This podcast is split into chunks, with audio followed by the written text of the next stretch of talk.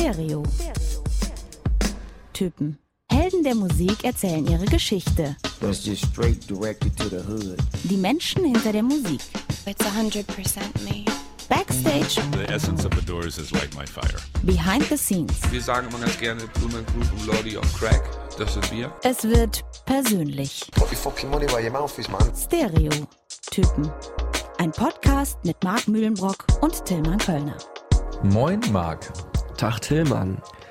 herzlich willkommen zurück zu Stereotypen. Schon wieder eigentlich, ne? Ja, frohe Weihnachten vor allem. Frohe Weihnachten. Es ist Weihnachtsmorgen, wenn ihr diese Folge ganz frisch hört. Nee, gar nicht wahr. Weihnachtsmorgen ist der 25. glaube ich, ne? Das ist jetzt eine philosophische Frage. Glaub Also, glaube ich, eher eine kontinentale oder britische Frage. Bei den Amis ist es der 25. Genau, Also uns- das, was du jetzt eigentlich auch meinst, ne? Nee, nee, ich meine den 24. Ach so. Genau. Ja gut, da müssen wir uns jetzt noch abstimmen, wann wir die Folge jetzt zur Verfügung stellen. Ist ja auch wurscht. Auf jeden Fall, ihr seid in Weihnachtsstimmung hoffentlich. Und das Beste kommt zum Schluss, haben wir uns gedacht. Genau. Bevor wir dazu kommen, reden wir aber noch über Vergangenes. Viele schöne Folgen haben wir gehabt, auch wieder Feedback bekommen. Hast du? Ja, von Peter, großer REM-Fan und äh, war sehr begeistert über unsere Folge. War auch übrigens eine der beliebtesten des Jahres. Ist ja auch eine Kultband. Also er ist auch selber natürlich so ein super krasser REM-Musik-Nerd-Fan. Aber er sagte, einige Sachen wusste er auch nicht und es ist natürlich trotzdem dann schön, die Sachen, die man selber weiß, wo man denkt, man ist alleine damit, auch nochmal zu hören. Ja, das stimmt. Ja. Bist du eigentlich noch verschnupft? Du, ich krieg's nicht los irgendwie. Oder es los. kommt immer wieder, keine Ahnung. Die Stimme ist angeschlagen. Über Silvester spülst du alles mit hartem Alkohol raus. Ja, das habe ich bisher noch gar nicht versucht. Wir hatten einige Weihnachtsfeiern, es lag wahrscheinlich daran eher. Auch echt ganz schön. Ja, Haben beide aufgelegt auf der 1 Live Weihnachtsfeier. ja, äh, mit Hits, Marc Mühlenbrock, DJ, an, aus. Hat super funktioniert auch. aber bis Zappa, Ja. alles dabei. Dann äh, Let's Went, wie wir immer gerne so schön sagen. Genau. Let's Did It. Ähm, letzte Folge des Jahres. Ja, Zu einem traurigen Anlass, aber auch ein schöner Anlass. irgendwie auch ein schöner Anlass. Hast du die Gitarre oder? Ja, wir sind ja nicht in Marks Musikmuseum, wie ihr vielleicht hört. Ach so, ja, das wollten wir noch dazu sagen. Wir sind heute wieder bei Tillmann zu Hause. Bist du bereit, Marc? I was born ready. Seid ihr bereit, Leute? Ich habe niemanden gehört, aber fang einfach mal an.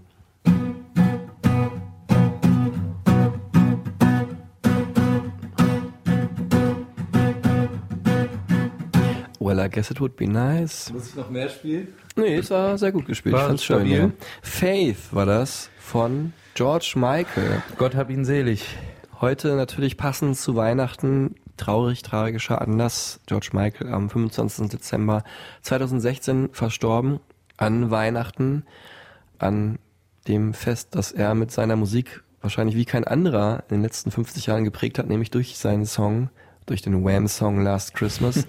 Bei dem l- lustigsten, ironischsten, absurdesten Video immer noch der Musikgeschichte vielleicht. Ja, werden wir nachher auch nochmal drüber reden. Aber Faith natürlich auch ein wichtiger Song, so mit sein erster, na, das war nicht sein erster Solo-Hit, aber der Titelsong seines ersten Solo-Albums, ähm, auch ein Riesending. Für mich, glaube ich, schon mein Favorit von allen George Michael-Songs. Und Timman Kölner hat ihn nicht kaputt gemacht. Hm, nee, wenn ich weitergespielt hätte, hätte ich ihn, glaube ich, stabil kaputt gemacht, würde ich sagen. ja. ja, da bin ich auch von ausgegangen, deswegen habe ich dich auch unterbrochen. Direkt eine schöne Anekdote zu diesem Song. Immer wenn ich diese, diesen Akkord höre, ist ja nur einer, der so, der so rhythmisch kommt mehr auf angeschlagen wird. Die, Rhythmik an, sozusagen, ne, Genau. des Songs. Immer wenn ich diesen Akkord höre, denke ich an einen fantastischen Urlaub.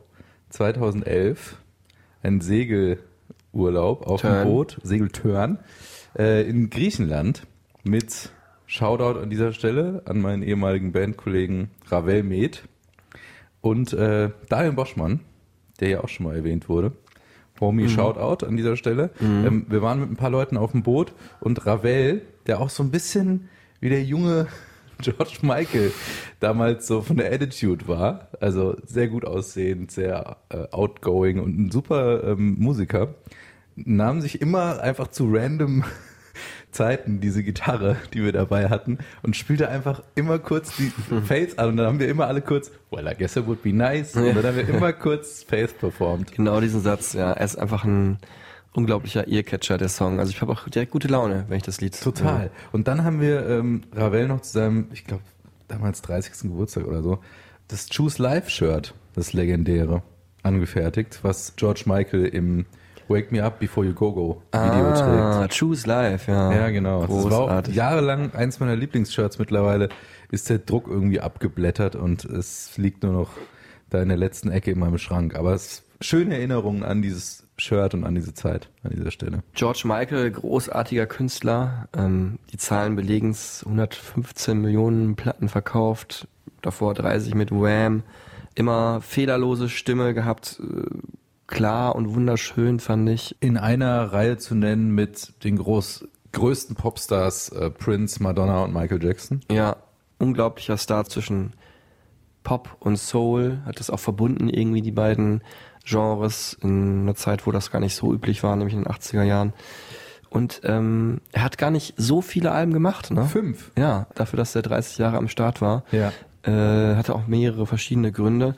Aber er hat auch eigentlich äh, zwei Karrieren, nämlich halt die mit Wham, mit seiner Band oder mit seinem Duo äh, und dann seine Solokarriere. Und ähm, ja, er hat bis heute sehr treue Fans und äh, die haben ihm das auch verziehen, dass er halt sich gar nicht so oft um sie gekümmert hat. I have to be inspired by the music I'm making, and two, I have to live the life that I believe I should live.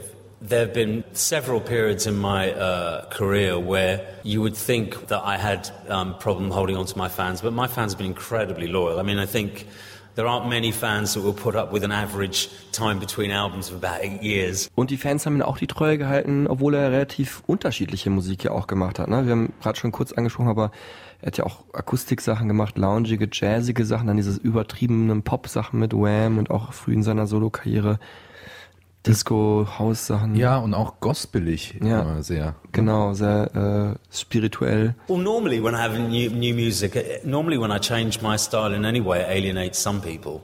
I'm like an old soap opera people don't want to change, aren't I, really? Um, you know, I don't take that very seriously. I think people have to remember I'm, I'm a writer and a producer, and I'm bored to death um, very easily. Uh, if I don't explore different areas, then I am literally just going to repeat what I do. And I've got really, that's never been, I've always been afraid of that. And alienating people is not really the problem. If that had been a problem for me, I know people find it hard to believe, but I really honestly could write much, much more straightforward pop songs. I would know how to appeal to my 80s audience entirely if I wanted to. I don't, you know, I tend not to take the easy road, otherwise it just seems to be pointless. Bevor wir ihn noch öfter zu Wort kommen lassen und dann auch klären, wo Mark Mühlenbrock ihn getroffen hat. Ich meine, Mark Mühlenbrock hat George fucking Michael getroffen. Das ist wirklich der Wahnsinn. Große Ehre auf jeden Fall. Unglaublich. Musst uns auch gleich erzählen, wo, wie, wann, wie er drauf war. Aber ähm, jetzt erstmal traditionell natürlich noch unser Brainstorming zu diesem Wahnsinnskünstler. Ja. Hau raus, fang an. Wake Me Up Before. You go go. Da bin ich schon wieder dran. ähm, Ohrring. Christlich. Also nicht jetzt, weil er wahnsinnig religiös war, sondern vor allem wegen seinen Songtiteln auch. Faith, Jesus to a Child, Praying for Time. Mit seiner himmlisch engelsgleichen Stimme. Mhm, schön gesagt. Ähm, Sonnenbrille. Hat er Mhm. eigentlich fast immer auf. Weil er auch Schwierigkeiten hatte, Leuten in die Augen zu schauen. Augenkontakt zu halten, Kommen wir ja. auch später drauf. Zwei Grammys. Eigentlich zu wenig, muss man sagen. Das ne? stimmt. Für so einen wichtigen Künstler. Ja. Ich musste eigentlich immer auch relativ schnell an roten Lippenstift denken. Mhm. In dem Video zu I Want Your Sex Oh ja. von dieser charmanten asiatischen Frau, die er da, der er da mit rotem Lippenstift was auf den Rücken schreibt, äh, habe ich, als ich das erste Mal gesehen habe, noch nicht ganz verstanden so. Aber später, als ich es dann nochmal wieder entdeckt habe, fand ich es auf jeden Fall sehr hot. Dann sage ich zwei Sachen, die sich immer wieder bedingen und sich durch die Biografie ziehen. Provokation und Depression. Oh ja. Und damit äh, ja auch irgendwie Bezug zu unserer letzten Folge, zu James Blake, ja irgendwie auch, wo das auch eine zentrale Rolle spielt, das Thema Depression. Mhm. Dann sag ich Modern Day Elvis. Oh ja. Mein Lieblingszitat von Liam Gallagher aus der Doku, Ja. die wir uns auch reingezogen haben. Sehr sehenswert auch. Freedom, die Doku über George Michael. Äh, für uns nochmal wichtige Inspiration für diese Folge hier.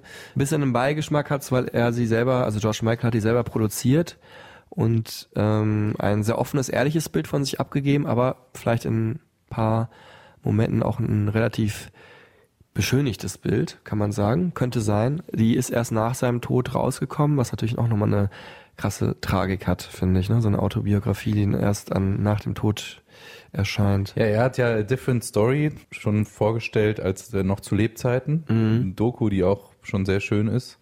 Bevor wir zurückgehen äh, und uns die Biografie mal kurz reinziehen, wann und wo hast du ihn getroffen, Marc? Wie war das? Das war im Juli 2012 in London. Interview im, ich habe den Namen jetzt leider vergessen, aber es ist wirklich eines der altehrwürdigsten Hotels. Da gibt's ja so richtig noble Kästen. Ne? Es gibt auch so avantgardistisch neue Dinge, aber so ein ganz altes Ding. Das Zimmer dann gar nicht so groß, fand ich so total merkwürdig, weil es wahrscheinlich schon so lange da ist und die Menschen früher kleiner waren. George Michael kam rein in schwarzer Lederkluft und ähm, Komplett Leder, oder wie? komplett Leder. Sonnenbrille äh, auf? Sonnenbrille natürlich auf, kurze Haare, sah sehr gut aus. Vorher wurde mir gesagt von denjenigen, die das Interview organisiert haben, dass er schon sensibel sein kann Mhm. und da habe ich so ganz leicht angefühlt und so gesagt, boah, du siehst ja gut aus und so, ne? Ich meine, klar für die Kamera hier, super cool.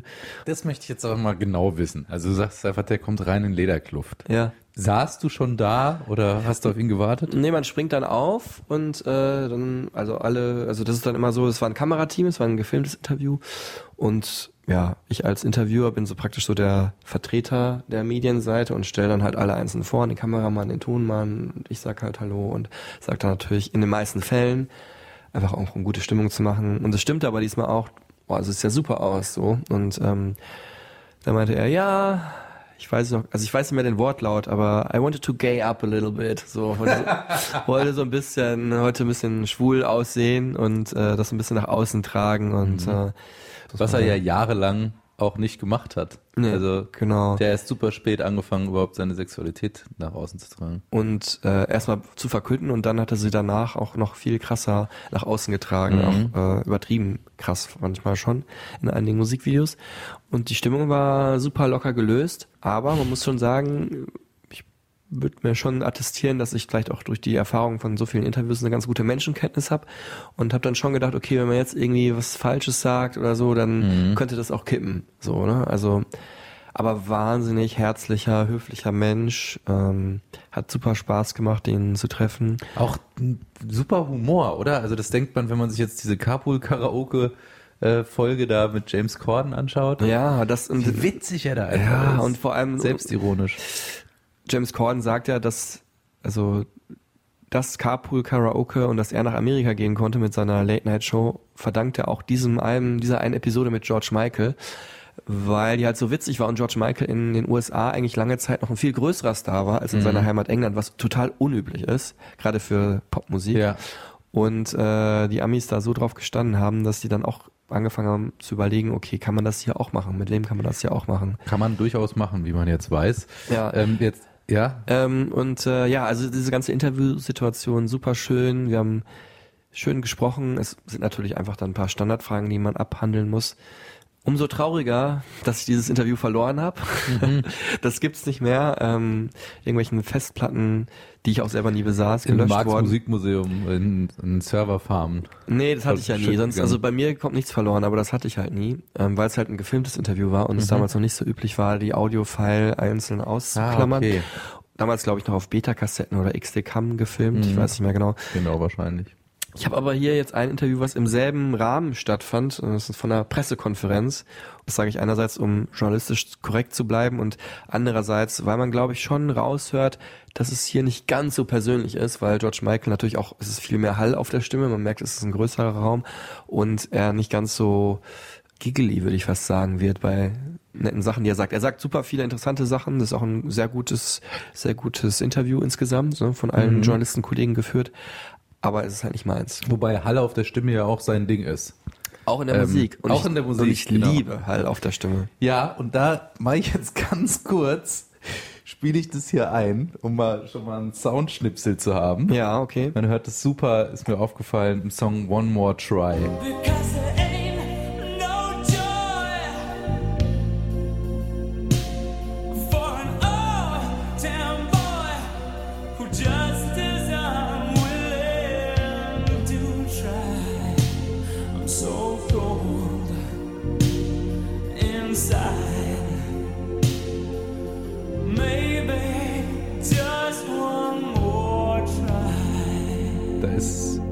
mega hallig. Das nur so am Rande, damit man auch schon mal Musik von ihm hört. Ne? Hat auch was, sowas Sakrales, ne? So Total. Kirche. Jetzt haben wir schon ein bisschen gespoilert, wie diese Begegnung war und wie das für dich auch war.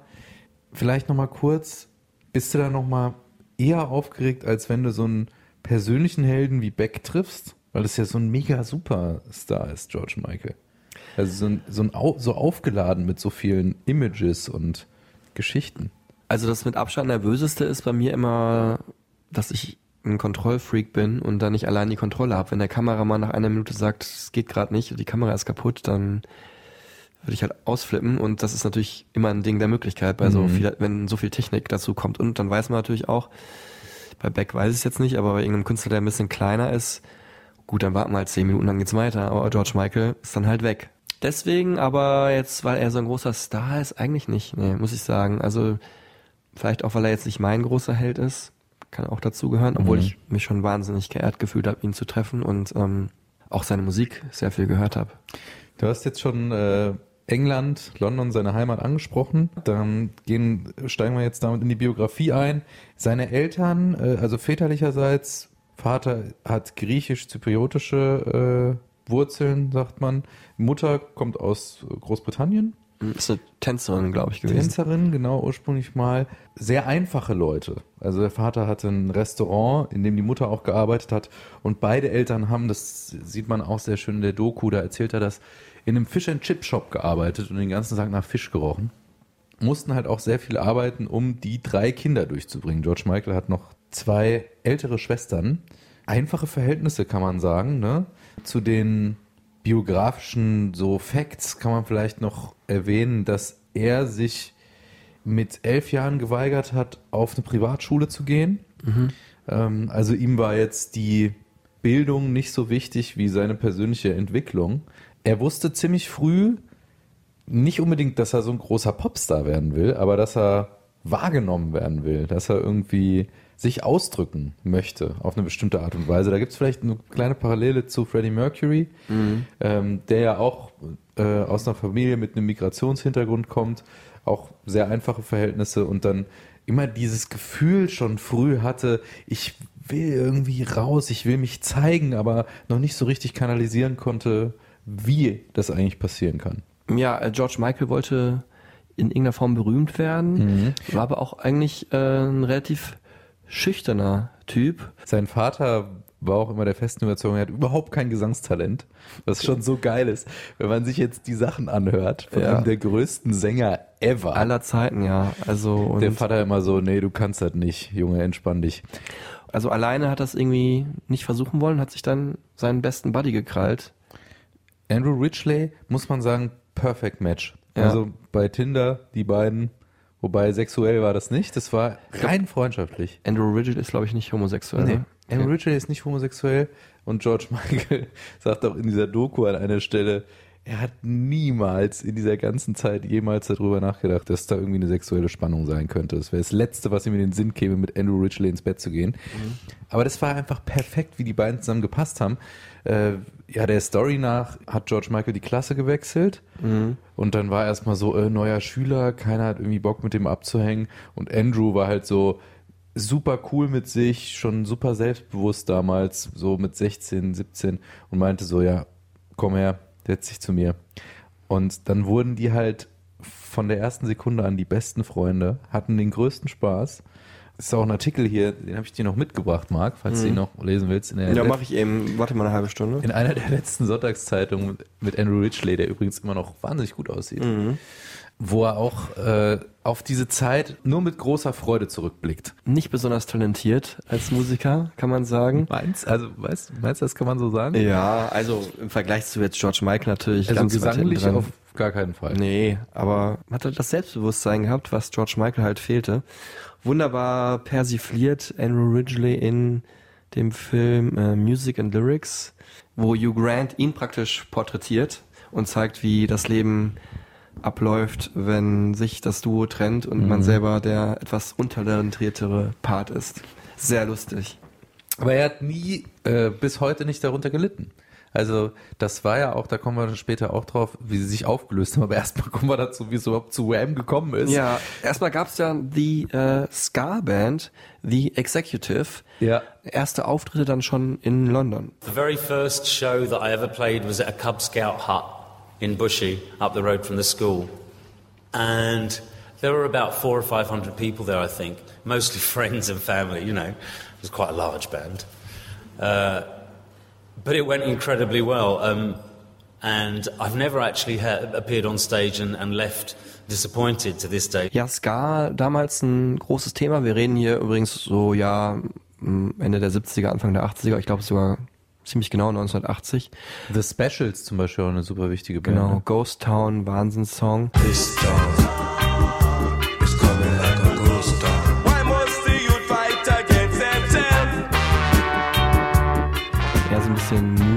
melancholisch. Was ja auch ein Spiegel der Zeit war. Genau, 80er Jahre, eine sehr schwarze Zeit, gerade auch für Großbritannien. Maggie Thatcher, sehr konservative äh, Premierministerin, die halt ganz viele Kids der ja, Arbeiterklasse, also sagen wir mal so die sozialen Dienste so zurückgestellt hat Mhm. und ähm, ja, das hat halt dazu geführt, dass viele Jugendliche eigentlich so ein bisschen perspektivlos waren und ähm, dann halt das in der äh, Musik auch dementsprechend wiedergespiegelt wurde in der Ska-Musik sogar, die ja ur ursprünglich mal eher ein bisschen positiv war, auch in Punk-Sachen, ne, die halt sehr äh, Genau, rebellisch nach außen gegangen sind. So vermischt hat mit diesem, mit dieser Punk-Szene auch, ne? Genau.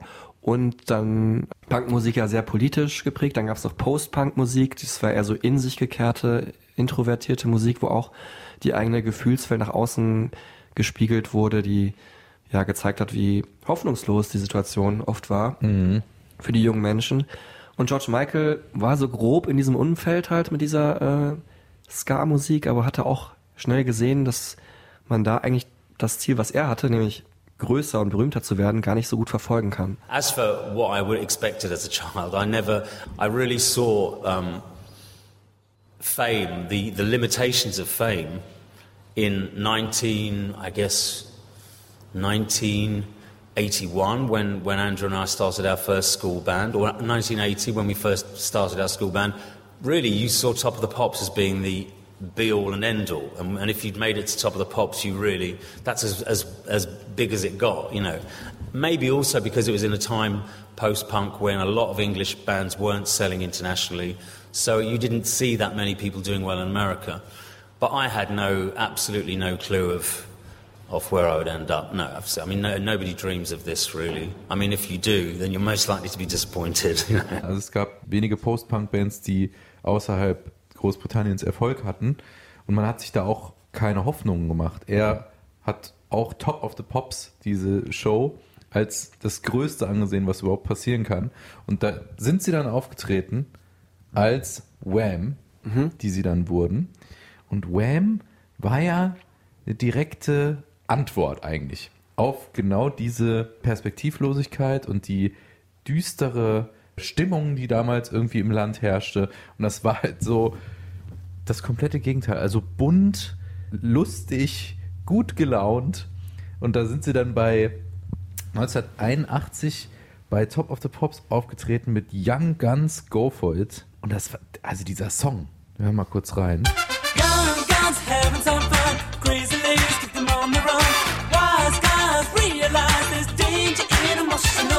war auch irgendwie so Rap drin, aber auch eher so eine Persiflage von dem, was Rap damals war. Alles nicht so richtig ernst zu nehmen, aber halt überspitzt positiv. Well,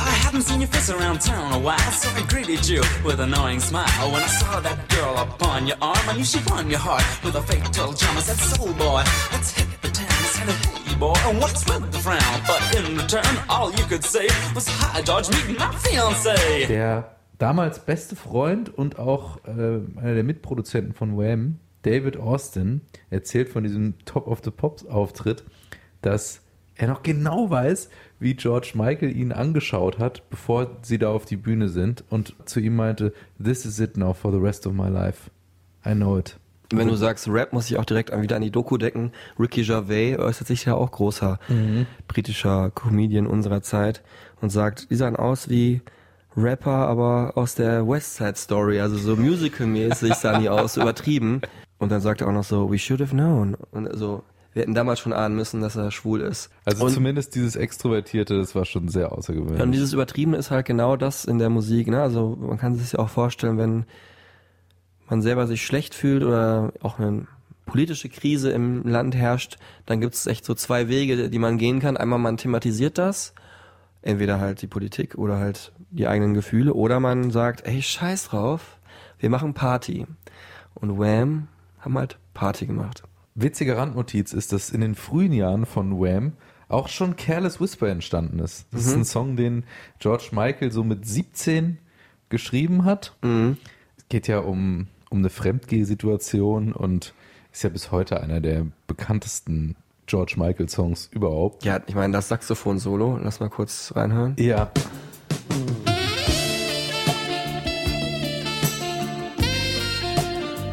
Ist es ein Solo, ist es ein Riff? Keine Ahnung. Also Weiß es nicht. Auf jeden Fall erkennt man es ab Takt 1. Es wird auch immer eingespielt, wenn irgendwie in so joke-mäßig eine Sendung eine, äh, eine einigermaßen romantische Situation entsteht. So. Also auch so ein bisschen cheesy, aber irgendwie ein sehr ernster Ein Song. bisschen cheesy. Der war aber damals, wurde als zu ernst und zu seriös für Wham eingestuft. Ja. Deswegen wurde er erstmal nicht veröffentlicht. T total verständlich. Das kann man nicht sehen, wie ich gerade die Augen rolle. Ja, aber Wham, damit ging es dann los mit einem wahnsinnigen Ritt, den diese Band gemacht hat. Die sind dann super durchgepeitscht worden, eigentlich auch um die ganze Welt direkt. Es war die erste, ja, nicht chinesische Band, die in China aufgetreten ist. krass. Also die erste westliche Band, wenn man so will. 1985 war das. Und sie haben äh, ja auf der ganzen Welt dann relativ schnell auch große Hallen und große Konzerte gespielt. Mit halt eben dieser weirden Mischung aus Fun, Party und ja doch auch starken Songs. Das sind ja wahnsinnig gute Songs. Ja, ich äh, glaube, du bist sogar noch ein bisschen größerer Fan als ich. Ich bin ein Ah, Hardcore-Fan.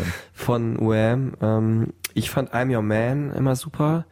Habe ich auch kennengelernt erst in der Coverversion der sehr attraktiven Lisa Moorish, Ex-Freundin oder ich glaube Mutter auch eines Sohnes, eines der Kinder von Liam Gallagher. Da sind wir wieder in deiner Fandom-Welt. Genau, Brücke geschlagen zur Oasis-Folge.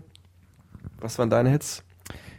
Ja, Alter, also Wake Me Up Before You Go Go, ich bitte dich. Was das für ein wahnsinniger Song das immer noch ist. Unglaublich. Und Club Tropicana. Club Tropicana, da dachte ich auch heute, so globale Erwerbung, würde der Hit wahrscheinlich nicht mehr so groß werden. Ne?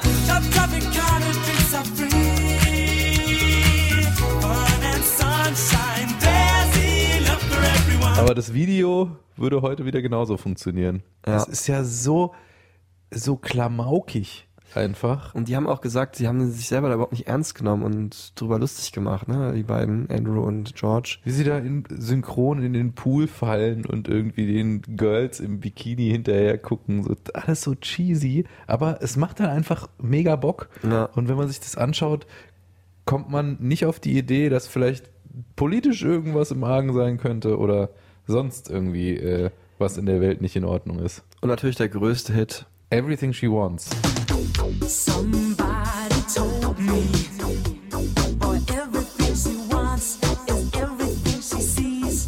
Wirklich sehr geil. Finde ich auch, das finde ich auch diese Sinti-Bass-Gewaber, womit er anfängt. Also, das Kannst- kriegt mich immer noch. Kannst du heute in, in einem Elektroclub auflegen. Super geil.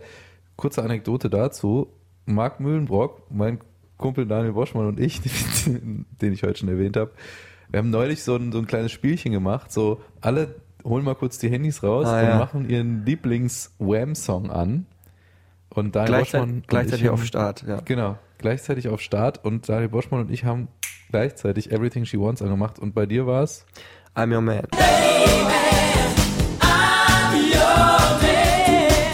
Ich wollte was Besonderes sein. Ja, du wolltest mal wieder was Besonderes sein. So wie George Michael ja auch, der Genau, der- immer was Besonderes sein wollte Und in seinem Leben. Ähm, deswegen, irgendwann, als er dann gemerkt hat, okay, ich kann das ja eigentlich auch alleine stemmen, hat er dann gesagt, das stemme ich jetzt auch alleine. Und das war aber überhaupt kein Problem. Ja. Auch super, dieser letzte Auftritt war am 28. Juni 1986, das letzte Wham-Konzert im Wembley Stadion.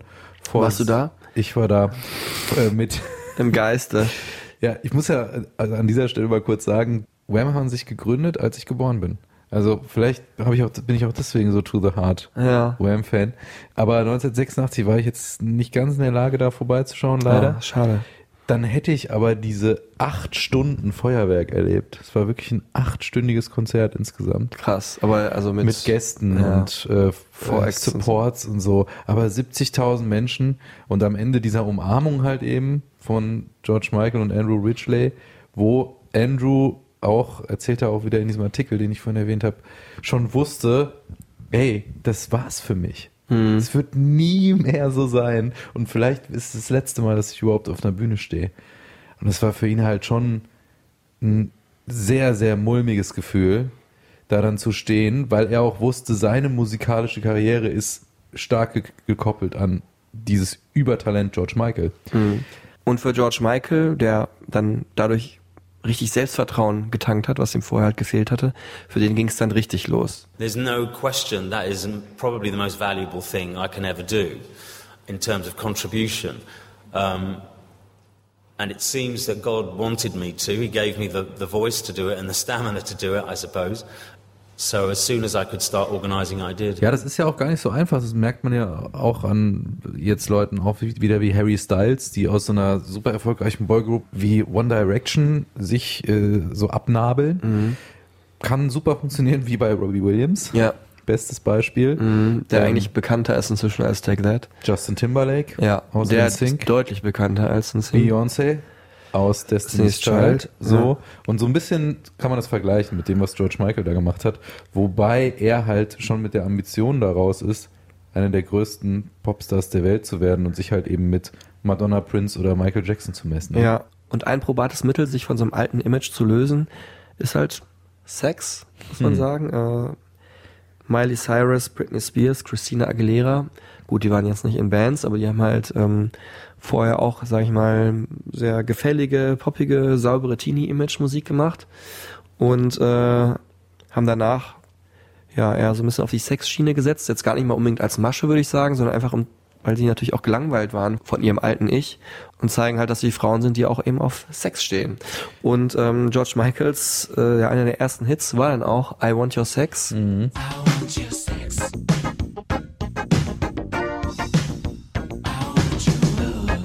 Auf dem Album Faith, dem Debütalbum von George Michael.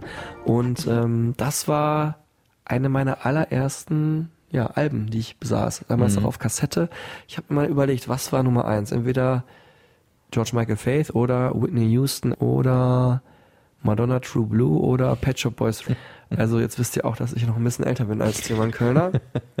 Aber auch in sehr jungen Jahren, also weiß nicht, wie alt ich da war So mit zwei oder so. sechs, sieben, acht oder so. Schon erstaunlich für meine Mutter, dass sie mir eine Kassette gekauft hat, wo dann auch der Titel I Want Your Sex in drei verschiedenen Versionen mit drauf war. Hat sie wahrscheinlich auch selber nicht geahnt oder sich gedacht, ach komm, rafft er eh nicht. Wahrscheinlich es irgend- nicht so richtig Ja, gecheckt. und äh, ich fand aber natürlich vor allem das Lied Faith so unglaublich toll. Das war eigentlich mein Hit und deswegen wollte ich auch diese Kassette haben, dass da noch viele andere Lieder drauf waren. Das wusste ich damals gar nicht. Cause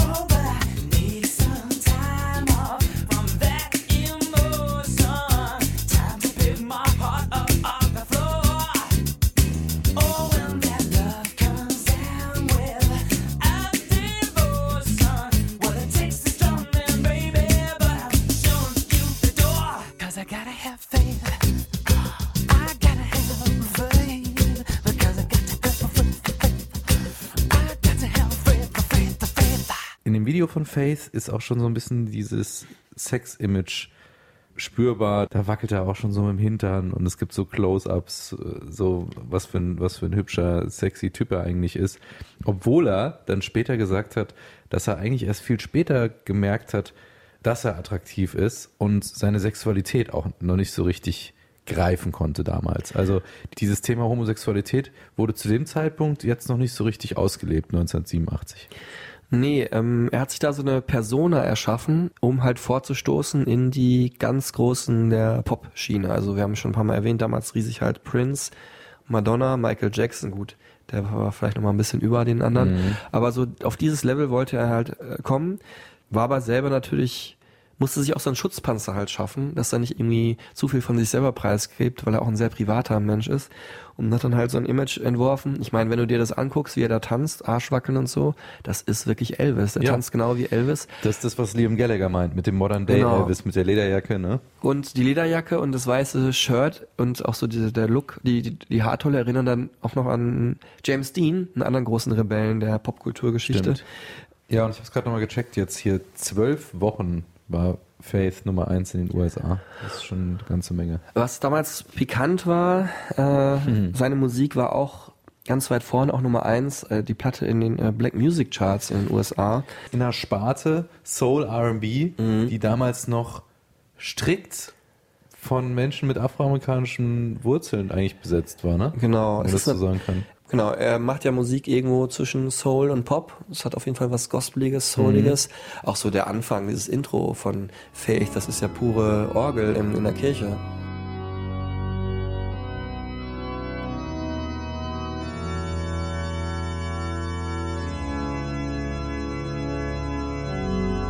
Und ähm, ja, stimmt, dieses Intro. Ja. Wahnsinn.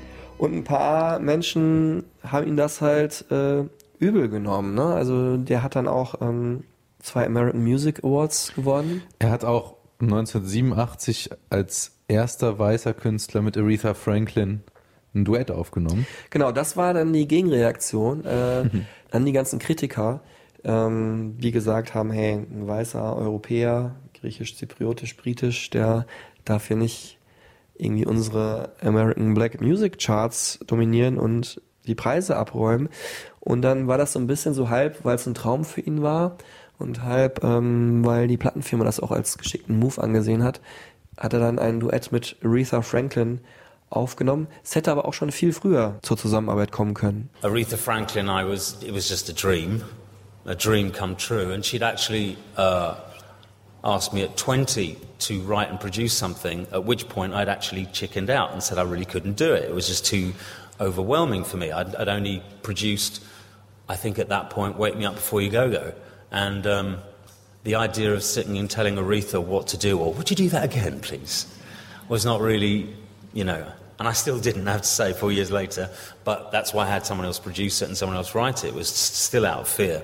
But Aretha was an amazing experience. Das ist mal eine krasse Info, dass sie ihn schon früher eigentlich angesprochen hat, ob die was zusammen machen wollen. Ja, mit 20 sollte er schon einen Song für sie schreiben, aber er chickened out, also er hat Angst gehabt davor, Wahnsinn. weil er auch nicht Aretha irgendwelche Befehle geben wollte. Wir hören mal kurz rein in den Song, den die beiden dann zusammen gemacht haben. Für mich immer noch eines der geilsten Intros der 80er Jahre Popmusik.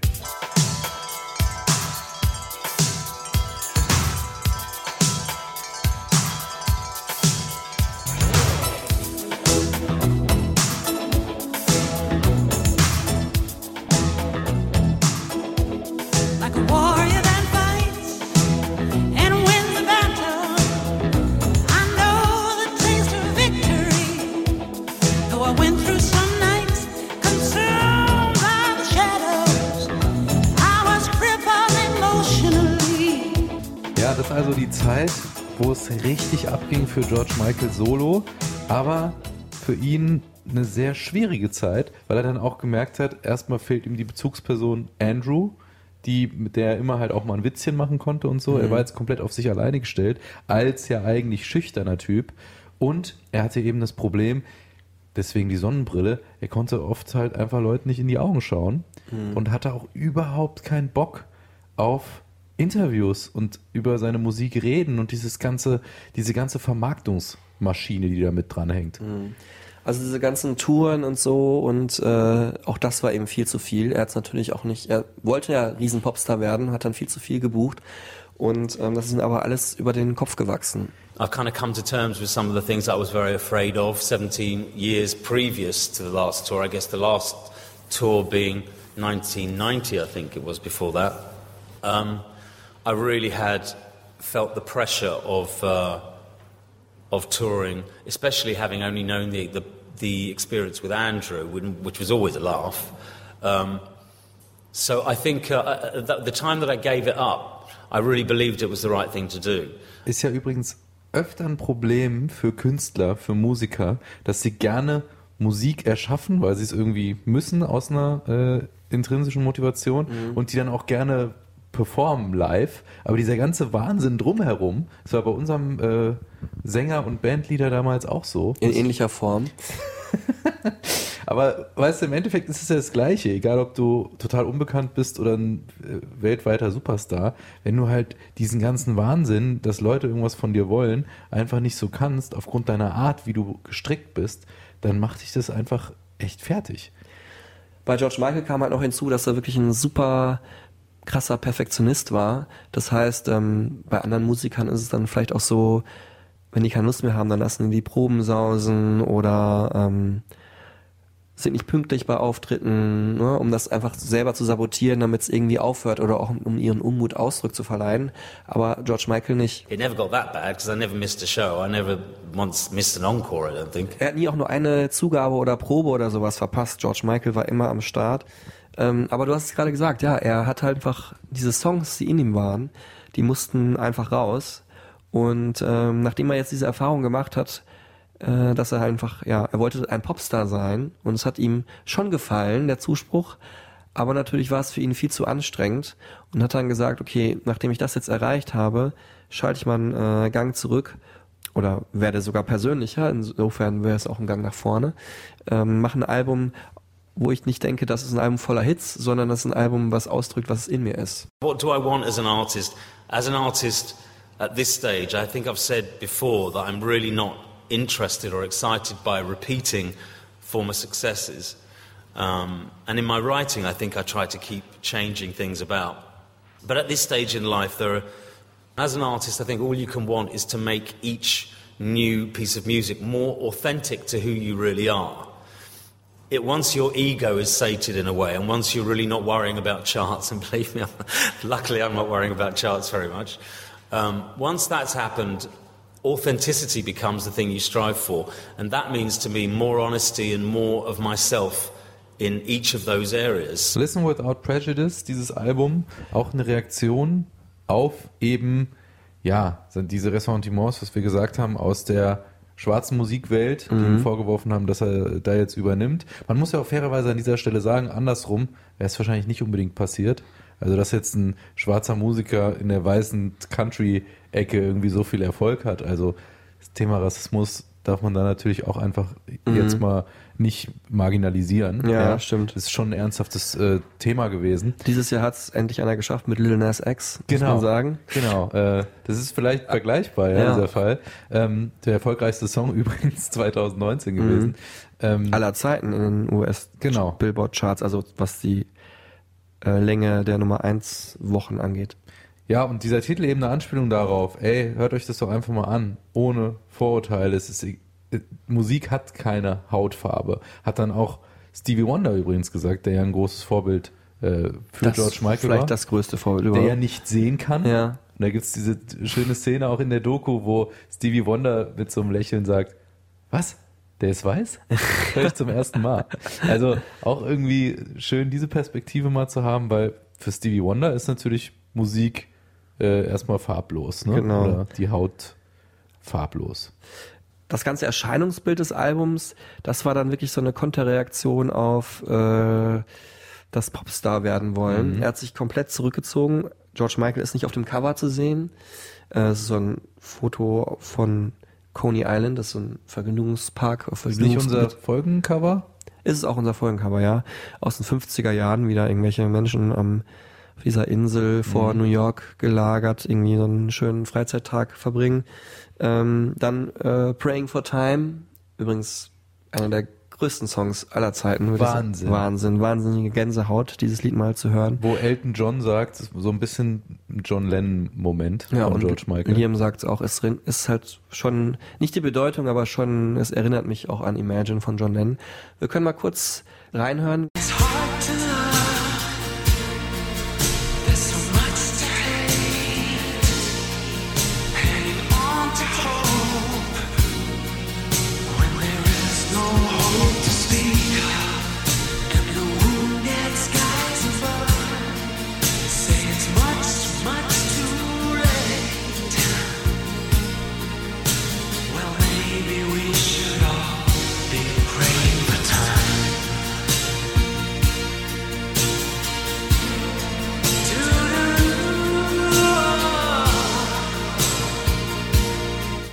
For Time auf unserer Stereotypen Supertunes-Liste. Äh, kompiliert von, ich glaube, Tilman Kölner oder Wir, ich's? wir haben uns noch nicht entschieden Genau. an diesem äh, Punkt, aber ich glaube, ich habe große Freude, die Okay, ja, dann mach du das mal. Äh, könnt ihr immer wieder mal rüberklicken. Wir haben die wichtigsten, die besten, die schönsten Songs von George Michael und Wham und auch ein paar ähm, Songs vielleicht von seinen äh, Kollaborationen mit Mhm. in diese Liste gepackt. Ja, und das war das erste Lyric-Video überhaupt. Also, oder, also zumindest eines der ersten von bekannten Künstlern. Äh, auch natürlich ein Statement dafür, ich möchte gar nicht in der Öffentlichkeit sein, ich möchte nur die Musik sprechen lassen. Ähm, Und das hat er dann auf die Spitze getrieben mit dem Video zu Freedom. Genau. 90. Auf eine wunderschöne Art und Wahnsinn. Weise. Was- Szenenapplaus eigentlich dafür. an Genau. George Michael an dieser Stelle, wenn er uns jetzt irgendwo im Himmel zuhört. Freedom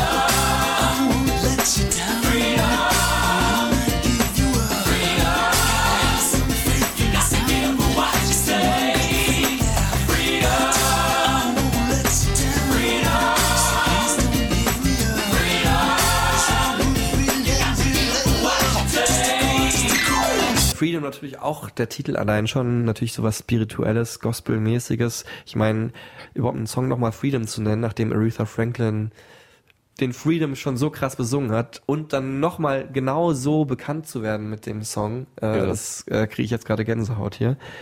Das Video dazu, natürlich einmal wird da die Jacke, die er in äh, dem Faith Clip getragen hat, angezündet. Die Jukebox, die im Faith-Video vorkommt, wird in die Luft gesprengt.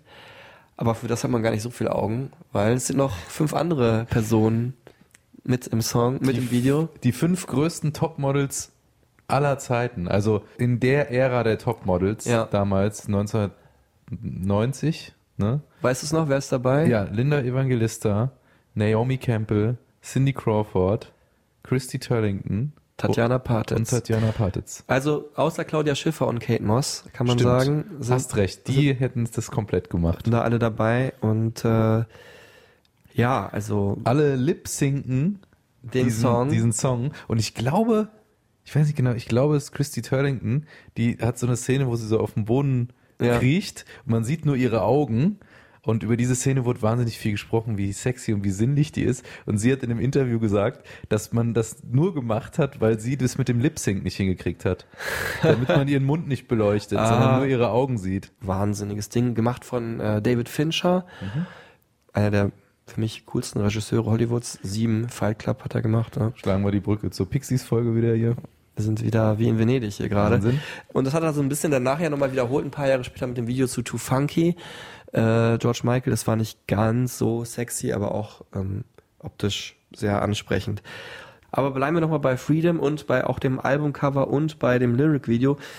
Ja, George Michael hat sich zurückgezogen aus der Öffentlichkeit. Das gefiel natürlich vor allem nicht seiner Plattenfirma, Sony, die äh, auch erwartet hat, dass er für sein Album natürlich Promotion-Interviews gibt. Das hat er auch nicht gemacht. Ihm war wirklich alles zu viel und ja, ähm, hat er gesagt, also wenn ich da jetzt so weitermache mit Interviews und allem, dann äh, bin ich in ein paar Jahren ausgebrannt und das kann ich ja auch nicht wollen. Es ging dann leider vor Gericht in Großbritannien. Ähm, es ging dann auch gar nicht mehr um jetzt darum, wie viele Interviews man geben soll, sondern ähm, dass George Michael dagegen geklagt hat, dass er einmal am Anfang seiner Karriere als Solomusiker einen Vertrag unterzeichnet hat, aus dem man nicht mehr rauskommt und er sagt, das ist unrechtmäßig, jeder andere kann einfach kündigen, Arbeitsverhältnis, wenn die Stimmung zwischen ihm und seinem Arbeitgeber äh, nicht mehr so ist und er dürfte das halt nicht.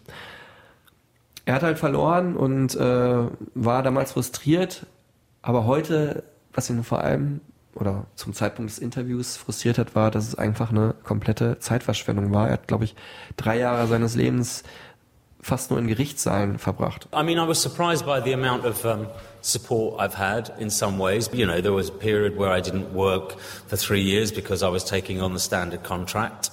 Uh, as it turns out, a complete waste of time. Ja, da kann man dann halt irgendwie auch jetzt drüber lachen. Oder Ja. zu dem Zeitpunkt konnte er dann da jetzt auch drüber lachen. Aber äh, Prince hat ja auch ähm, mal so ein so einen Rechtsstreit angeregt, Mhm. weil es eben schon ein Thema ist, dass die Plattenverträge schon anders sind als andere Arbeitsverträge. Mhm. Ne? Und man da wirklich nicht rauskommt. Er musste dann, glaube ich, noch, er musste dann auch noch in diesem Vertragskonstrukt drin bleiben und wurde dann von der in seiner neuen Plattenfirma danach dann rausgekauft, ne? Für dieses Album Older, glaube ich. Genau, um dann aber auch zwei Alben später wieder zurückzukehren zu Sony. Also da war offensichtlich Gras über die Sache gewachsen. Das ist auch eine, eine wichtige Episode halt in George Michaels Weil Leben. halt das auch ein Grund dafür ist, warum er vielleicht gar nicht so viel Musik veröffentlicht hat. Aber bleiben wir doch mal bei der Musik auf Listen Without Prejudice. Wir haben es gar nicht so deutlich gesagt, das beste Album von ihm, also auch Mhm. eines der besten Alben überhaupt aus dieser Ära.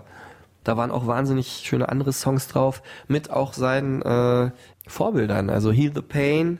ähm, Absolut, ja. Auf der Platte, weiß ich gar nicht, ob da Paul McCartney mit drauf ist. Auf jeden Fall gab es eine Single-Veröffentlichung. Und es wo- gab ein Re-Release, also eine Genau, das war das wahrscheinlich, Ja. wo dann er zusammen mit Paul McCartney von den Beatles singt, der auch begeistert war von dem Song. Dann äh, gibt's ein Cover von äh, einem Stevie Wonder Song, einer der traurigsten Songs, der jemals aufgenommen wurde und noch trauriger sogar finde ich in der Version von George Michael Mhm. als in der von Stevie Wonder. No more lying friends, wanting tragic ends. Though they do pretend, they kann man an dieser Stelle mal sagen, also George Michael eh jemand, der sehr gerne so Cover gemacht hat. Es gibt ein ganzes Akustik-Cover-Album, Songs of the Last Century mit dem wunderschönen Roxanne von The Police. Stimmt. Mein Lieblingscover von ihm ist ja aber auch Stevie Wonder mit Mary J. Blige und Ass. Ja, genau, Ja. das war fürs Best of äh, Ladies and Gentlemen. Mhm. Äh, fand ich nicht so gut, muss ich sagen, aber äh, das seid ihr, sind, sie werden beide in der Stereotypen Supertunes Liste auftauchen. Und er hat immer so die Nähe gesucht, entweder zu, äh, zu Menschen, die ihn beeinflusst haben, dadurch, dass er deren Songs gecovert hat, oder halt auch mit anderen halt, die ihn geprägt haben oder die er gut fand, zusammen Songs aufgenommen. Ne? Also Mhm. es ist ja praktisch beides in einem, ein Cover von Stevie Wonder und dann mit Mary J. Blige zusammen gesungen. Genau. artists from my own history that have influenced me in ways that people wouldn't imagine when they hear my music because my music has, um, has only ever reflected part of the music that I listen to. And uh, and some of my favorite albums would not be things that anyone expected. And even though they influenced me I still know who I am and what I'm capable of what my limitations are. Um, but I think I've found some really nice ways to cover some of those beautiful old songs and incredible artists that, um, that people wouldn't necessarily have understood uh, influenced me. Und damit kommen wir jetzt vielleicht zu einer weiteren sehr wichtigen Episode in seinem Leben, nämlich seiner Liebesgeschichte zu äh, einem Mann, mit dem er gar nicht so lange zusammen war, aus tragischen Gründen, auf die wir gleich zu sprechen kommen. Kennengelernt hat er ihn bei Rock in Rio 1991. Er hat ihn aus der Menge erspäht und meinte, dieser Blick, das war einfach Liebe auf den ersten Blick. Anselmo Filippa, der Mann, in den er sich instantly verliebt hat und wo er dann diesen schönen Satz in einem Spiegel-Interview mal gesagt hat, von da an war es klar, es geht nicht darum, ob du mit einem Mann oder einer Frau ins Bett gehst, sondern in wen du dich verliebst. Wunderschön gesagt und so richtig. Und er hat wirklich in den Jahren, wo halt dieser Streit mit Sony war, halt, hat ihm das so viel Kraft gegeben und Mhm. hat da wirklich sein Privatleben ausgelebt, viel in Brasilien auch gelebt, auch da mit Astrud Gilberto, äh, einer wichtigen Bossa Nova Sängerin, einen Song aufgenommen, wunderschön. Und das hat ihm auch so ein bisschen das Gefühl zurückgegeben, was ihm damals Andrew gegeben hat, ne? So jemand an seiner Seite, der ihn versteht, der ihn akzeptiert, mit dem er lachen kann, mit dem er Freude hat, aber jetzt eben in einer Liebesbeziehung mit einem Mann zum ersten Mal so richtig in seinem Leben. Aber leider ist es dann relativ schnell, muss man sagen, tragisch geendet. 80er, 90er Jahre halt die Zeit, in der AIDS sehr stark grassiert ist und ähm, Vor allem in der homosexuellen Szene. Anselmo hat dann halt rausgefunden, dass er HIV-positiv ist. In der Zeit auch, wo dieses Thema halt sehr präsent war in der Öffentlichkeit durch nämlich den Tod von Freddie Mercury, äh, Sängerkollege und irgendwie, wir haben es auch schon ein, zwei Mal erwähnt, schon gibt's da einige Parallelen, Ja. ne? so dieses Outgoing-mäßige, die fantastische Stimme zu George Michael halt. Und es war auch ein Freund von George Michael und da war es auch keine Frage, dass äh, der dann auftritt bei einem Tribute-Konzert ähm, am 20. April 1992. Und da wusste er schon, dass Anselmo an AIDS erkrankt ist. Muss man sich mal bewusst machen. Äh, Januar 91 Anselmo kennengelernt. Weihnachten 91 erfahren, dass Anselmo AIDS hat. Und Ostermontag 92 dieser Auftritt eben zu Ehren von Freddie Mercury, der an AIDS verstorben ist. Mit dem Song Somebody to Love. I mean, the Queen experience was inspirational and tragic at the same time, uh, and very difficult because of the situation in my life with the, the, my partner at that time. Und natürlich auch äh, nicht mehr bei einem Auftritt, aber zumindest Weihnachten 91 für George Michael auch die eigene Angst, habe ich mich vielleicht auch angesteckt. Das ist ja nicht so, dass man das innerhalb von wenigen Sekunden oder so erfährt. Äh, da war auch eine Unsicherheit, ob er vielleicht selber HIV-positiv ist. Er war es nicht. Und äh, trotzdem natürlich eine Zeit, die von diesem ganzen Leid und von dieser Krankheit geprägt ist. Und dieser Auftritt, muss ich jetzt nochmal sagen, guckt den euch an, hört euch, also man hört es auch schon einfach in der Aufnahme, man braucht das Video dazu gar nicht. Es ist, George Michael hat es dann selber gesagt, der beste Auftritt seiner Karriere, Ja. weil er eben diese ganze Energie da reinsteckt und diese ganze Wut und auch Leidenschaft, seine Liebe auch da in Musik ausdrückt gegenüber Anselmo, seine ganze Wertschätzung und seinen Dank gegenüber Freddie Mercury als Wegbereiter ja auch für ja, homosexuelle äh, Menschen generell und auch in der Künstlerwelt. Also einfach unfassbar, was das für eine Power hat, wie er da auf den Punkt singt. Somebody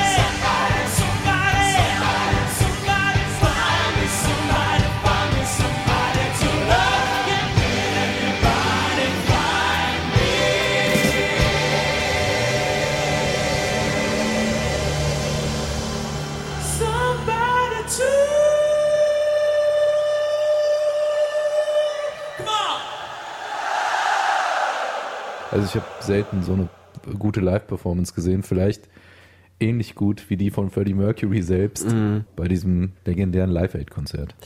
Und ähm, diese Energie, die hat George Michael weiter beflügelt, dann nämlich auch ähm, sich zu outen, also sich als homosexuell zu bekennen und auch was gegen die Krankheit zu tun. Er hat diese Red Hot äh, Compilation-Serie ähm, unterstützt, äh, auch über die Jahre hinaus mit Songs wie eben äh, Too Funky zum Beispiel.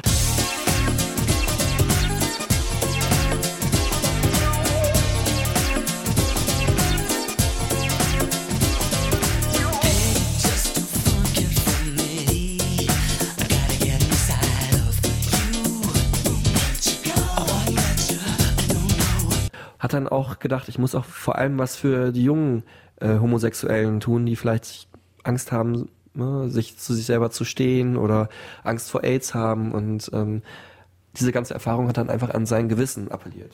It's really a matter of thinking, what can I do to contribute as a gay man? Because I have um, serious uh, problem with the fact that every time I make a big mistake, every time I would, I would let myself down, I felt definitely that I was letting young gay kids down because they would then witness the homophobia that was thrown at me and the wording of that homophobia, the language that's legal in this country. I feel I have, um, I like to think that life is a balance, and whenever there's something bad, there's something good you can do with it. So I have some plans to try and do things to help gay children, um, and I think we're notoriously bad as a community at helping our own when it comes to children because we don't have our own children.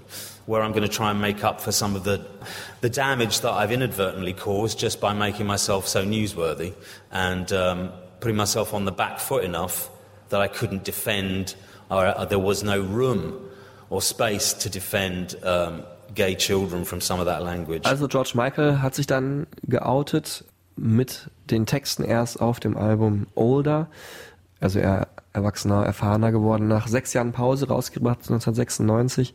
Ähm, erst mit einem Liebeslied für seinen verstorbenen Partner Anselmo, nämlich äh, Jesus to a Child.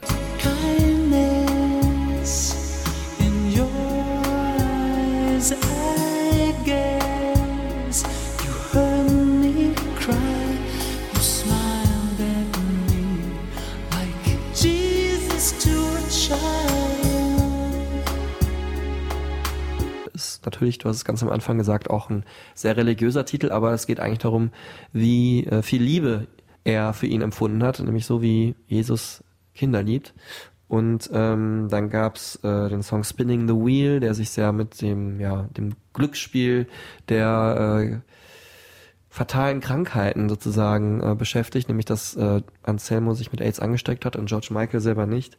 Dann natürlich Fast Love. George Michael hat sich ins Nachtleben gestürzt, hat viele Affären gehabt und das in dem Song äh, thematisiert. Übrigens da auch ein kleines Gimmick hat er so ein, taucht irgendwo mal das Label Phony auf als Anspielung auf Sony und Phony heißt ja irgendwie so oberflächlich oder Mhm. sowas, ne? Und äh, oder shallow. Ja, in dem Song und noch viel mehr danach in Outside äh, hat er dann seine Sexualität thematisiert.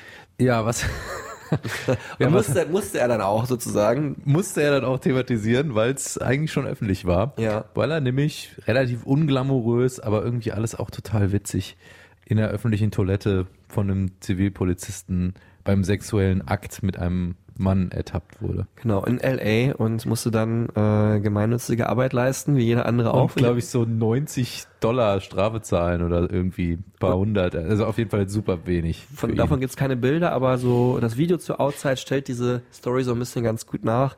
George Michael im äh, Village People Polizisten Dress, großartig, wie er sich selber auf die Schippe nimmt. Ja, das ist alles so lustig, weil es ja auch schon irgendwie unangenehm war, dass dann durch so eine Aktion die ganze Welt erfährt, dass er homosexuell ist, indem er öffentlich Sex auf einer Toilette hat, was ja eigentlich so ein bisschen eher eine schäbigere Veranstaltung ist, würde Genau. man jetzt vielleicht sagen. Let's go outside.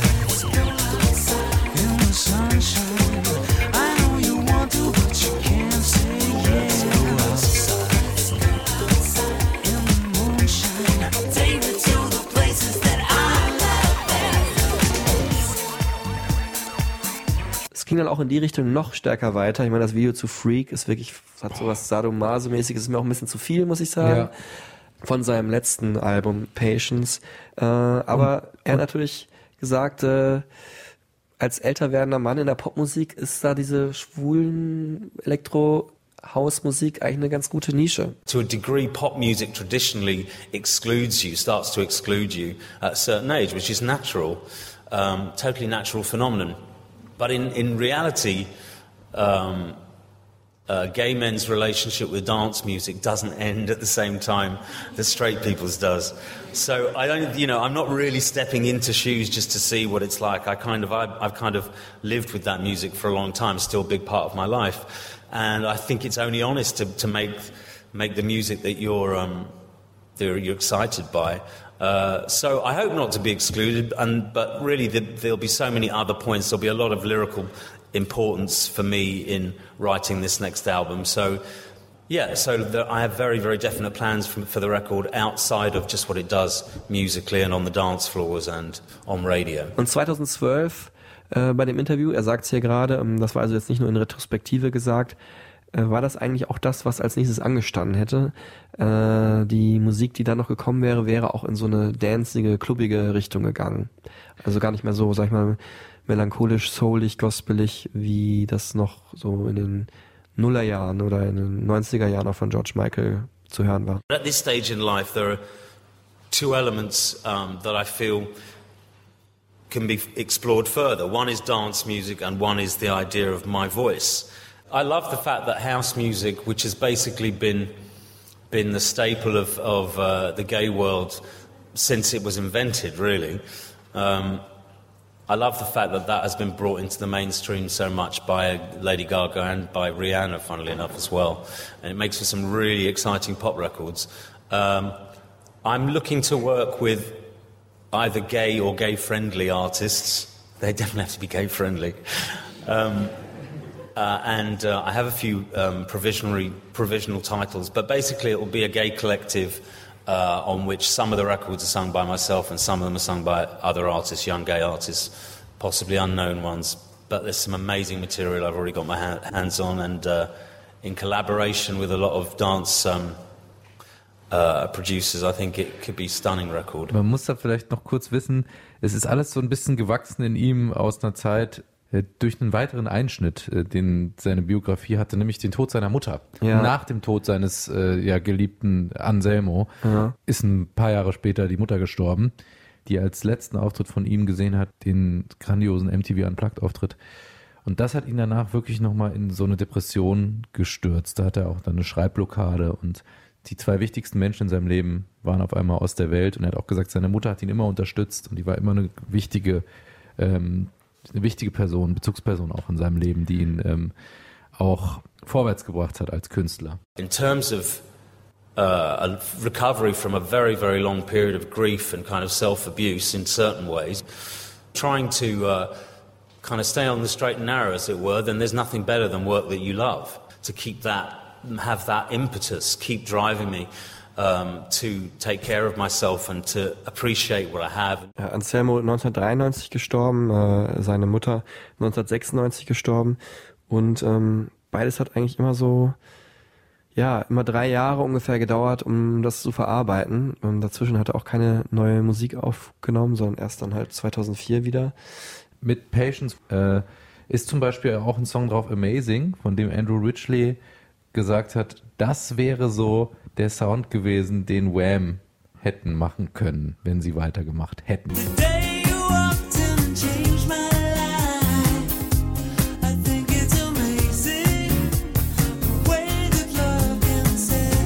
Also seit Patience gab es eigentlich keine neue Musik mehr. Die Fans haben drauf gewartet. 2012, also das ist auch schon immerhin äh, acht Jahre nach Patience, hat er ja gesagt, dass er gerade dabei ist, klubbige Musik zu machen. Hat auch dann einen Auftritt gehabt noch bei den Olympischen Spielen.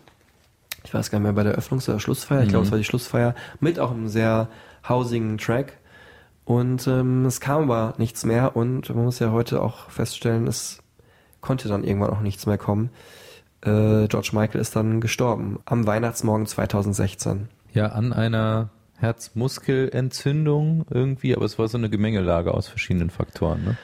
Ja, man weiß es nicht genau. Also offiziell ist es eine, ein, ist er eines natürlichen Todes gestorben. Also es ist halt eine Herzmuskelentzündung gewesen, die zu einer Vergrößerung des Herzens geführt hat. Er hat auch ähm, eine Fettleber gehabt. Wenn man Fotos aus der Zeit von ihm gesehen hat, kurz vor seinem Tod muss man auch sagen, er hat da ganz schön zugenommen.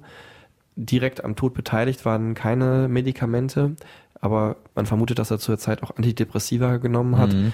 Ähm, wollen wir aber jetzt gar nicht zu sehr ins Detail gehen. Also er ist eines natürlichen Todes gestorben. Ich finde das auch gar nicht so unwahrscheinlich, wenn man halt Zeit seines Lebens sehr sportlich war eigentlich und dann halt das so vernachlässigt hat.